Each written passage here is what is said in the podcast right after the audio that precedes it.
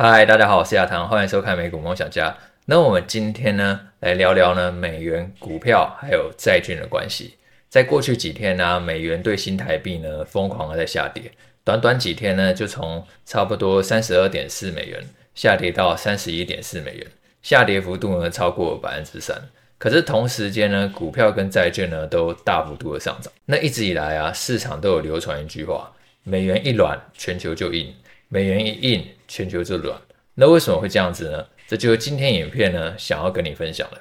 那在节目开始前呢，先跟大家分享一个很棒的活动。每一年国泰世华都会定期邀请呢国际的知名大师举办投资趋势论坛。例如，二零二一年呢邀请橡树资本的霍华德马克斯；二零二二年呢邀请了半导体专家陆行之。那今年七月呢是邀请前联总会副主席 Vishal Kuluda。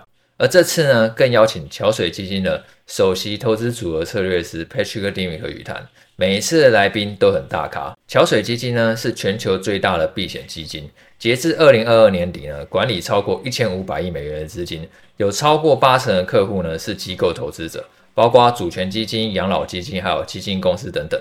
那所谓的避险基金呢，一直会搭配呢不同的资产投资，包括股票、债券、期货、选择权等等。并且运用各种杠杆、对冲、多空策略来应对不同的市场环境，从中取得更好的报酬，并降低投资组合的风险。而桥水基金呢，更会透过总体经济分析还有量化模型，了解经济还有市场的运作原理，并以量化模型回测验证以后呢，从而善用各种的趋势，并拟定应对策略，找出最佳的投资组合。例如，二零二二年由于俄乌战争爆发。俄罗斯它切断欧洲天然气供应，加剧欧洲能源危机，使得欧洲通膨更加飙升。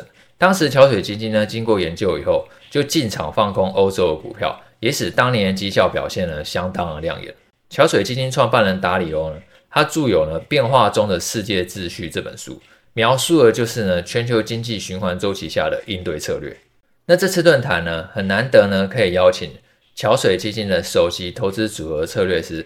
Patrick Dimick 分享后升息时代的稳健投资策略，剖析二零二四年的全球市场的趋势与挑战，使我呢非常的期待。而且呢，这次论坛完全是免费的，举办时间呢是十一月二十八号礼拜二的下午两点。当天呢会在国泰世华的官方 YouTube 频道与 Lie 的官方账号频道呢免费公开线上直播。只要透过呢资讯栏连接报名呢，你就可以获得直播连接，而且还送重点摘要。报名链接我就放在资讯栏，记得千万不要错过。那我们就开始今天的节目内容。我们刚刚聊到啊，这几天呢，美元大幅度的走弱。以美元兑新台币为例呢，短短几天呢就狂升一块钱，一路呢从三十二点四元呢下跌到三十一点四元，下跌了超过百分之三。那最主要原因是因为呢，现在市场已经预期呢，联准会呢它不再升息了。最快最快可能明年五月呢就会开始降息了，而前几天呢联准会他也公布了最新的会议记录，他也认为呢只有在通膨数据呢已经失控的情况下呢才会继续升息，不然的话呢现在利率水准呢就是合适了，而这也使十年期公债殖利率走低，从最高百分之五呢下跌到百分之四点四，而若美国公债殖利率走低，大家换美元投资美债吸引力自然就会减少嘛，那将来就会造成美元下跌。如果观察过去十年期公债殖率跟美元指数呢去做对比的话，可以发现两者经常都是亦步亦趋的。十年期公债殖率上升，大家抢着换美元，然后推升美元指数走高；十年期公债殖率下降，哎，大家减少换美元，然后推升美元指数呢走低。那对我来说的话，其实美元的下跌，它就代表便宜换美元的一个机会。之后呢，不管说是投资股票或者说是债券，都更有机会呢价差汇差一起赚。而且美元走弱不仅使债券殖利率走低，然后促成债券上涨，同时呢也会有利呢股票上涨。我们以去年第四季为例，去年美元指数呢一路从十月最高一百一十三，修正到今年一月的一百零二，修正幅度呢将近百分之十。可是同时间呢股票呢却大幅度的上涨。实际上，如果你把过去的走势给翻出来的话呢，美元指数跟股票的常常都是呈现反向的关系，美元强，股票弱；美元弱，股票强。那所谓的美元指数呢，就是把美元跟其他主要国家货币的汇率呢加权计算而成的指标。那目前呢，由六种货币所构成，分别是欧元、日元、英镑、加拿大元、瑞典克朗还有瑞士法郎。那这可以用来衡量呢美元呢在国际货币的强弱。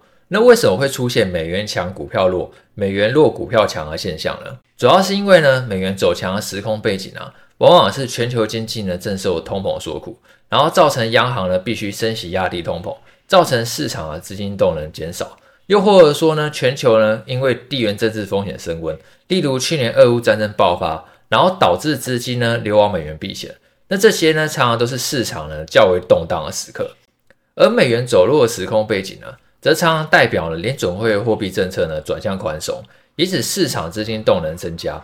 同时，若企业获利持续上升，那就会更有利呢股市表现。那今年已经接近尾声了嘛，现在已经十一月底了。那展望二零二四年呢、我认为股票跟债券的表现都是可以期待的。所以联准会升息循环结束，然后债券因为降息预期升温而上涨。那股票呢也会受惠降息提升资金动能，而且企业获利还在成长而上升。虽然说很多人可能会觉得，哎，联准会又还没有开始降息。不过呢，其实根据过去的统计啊，投资最高的报酬往往都是发生在期待降息前。等到真的降息以后，报酬反而会没有那么的好看。根据研究统计，过去联准会四次的升息循环，暂停升息后一年的股票报酬率啊超过百分之十五，然后债券报酬率呢也达到百分之十一。表现呢都很亮眼。那除了连准会货币政策呢会影响市场走势以外，另外一个很重要的就是企业获利。那这阵子呢，美国第三季的财报季呢已经差不多结束了。那前几天呢是应用材料它有公布财报，它是全球半导体设备大厂，它的设备领域呢是横跨各终端市场，所以你透过它的财报啊，其实呢可以看到很多呢市场的不同的看法。那我觉得其他的财报呢是很有参考性的。那前阵子呢，应用材料他在公布财报的时候啊，他有提到说呢，像是物联网、通讯、汽车、能源还有感应器呢，这些的客户的需求是有在降低的。就未来一年呢，可能会比较走弱一点。虽然说他强调说还是会在一个比较高的水位，但是呢，成长已经不会像过去那么快。可是同时间呢，PC、云端、AI 资料中心的需求呢是非常强劲的。他预估呢，二零二四年的先进制程还有封装支出呢会重回成长。而且未来几年呢会更强。另外，记忆体的设备支出呢也会比今年更好低段呢更会大过内的。现在低段的报价还有产能利用率呢都在上升，因为 AI 的伺服器呢大幅的去提升了 DRAM 记忆体的需求，是过去的六到八倍。所以客户对于低段的需求呢是非常乐观的。那他觉得这个先进制程及封装还有低段的需求回升呢，会抵消呢车用还有物联网这部分晶片需求的下滑。预估二零二四年的营收还有获利还是会稳定成长的。那其实从应用材料的看法，你可能就可以接着去追踪一下其他公司嘛。例如说，他提到 PC、云端、AI 资料中心，还有低润市场都会不错。那像我自己的话，我可能就会去看一下戴尔啊、微软啊，或者说是美光等等。那其实不止应用材料，其实大多数的企业对明年的获利展望还是相对乐观的。那根据最新研究呢，现在标普指数预估的二零二四年及二零二五年每股盈余啊，都会持续的创新高。那只要企业获利还在成长，连准会货币政策转向宽松，股票表现呢就会很值得期待。虽然说，我觉得短线而言呢。确实，从十一月初涨到现在，市场它已经急涨一大段了，所以短线的情绪可能有些太过乐观，会有一些涨多拉回。不过呢，其实长期的表现呢，我认为呢，并不用太过担心。好，那今天影片到这边喽。如果你有任何想法的话呢，都欢迎在底下留言讨论。如果喜欢这部影片的话呢，记得帮我按赞、订阅、开启小铃铛。那我们就下一次见喽，拜拜。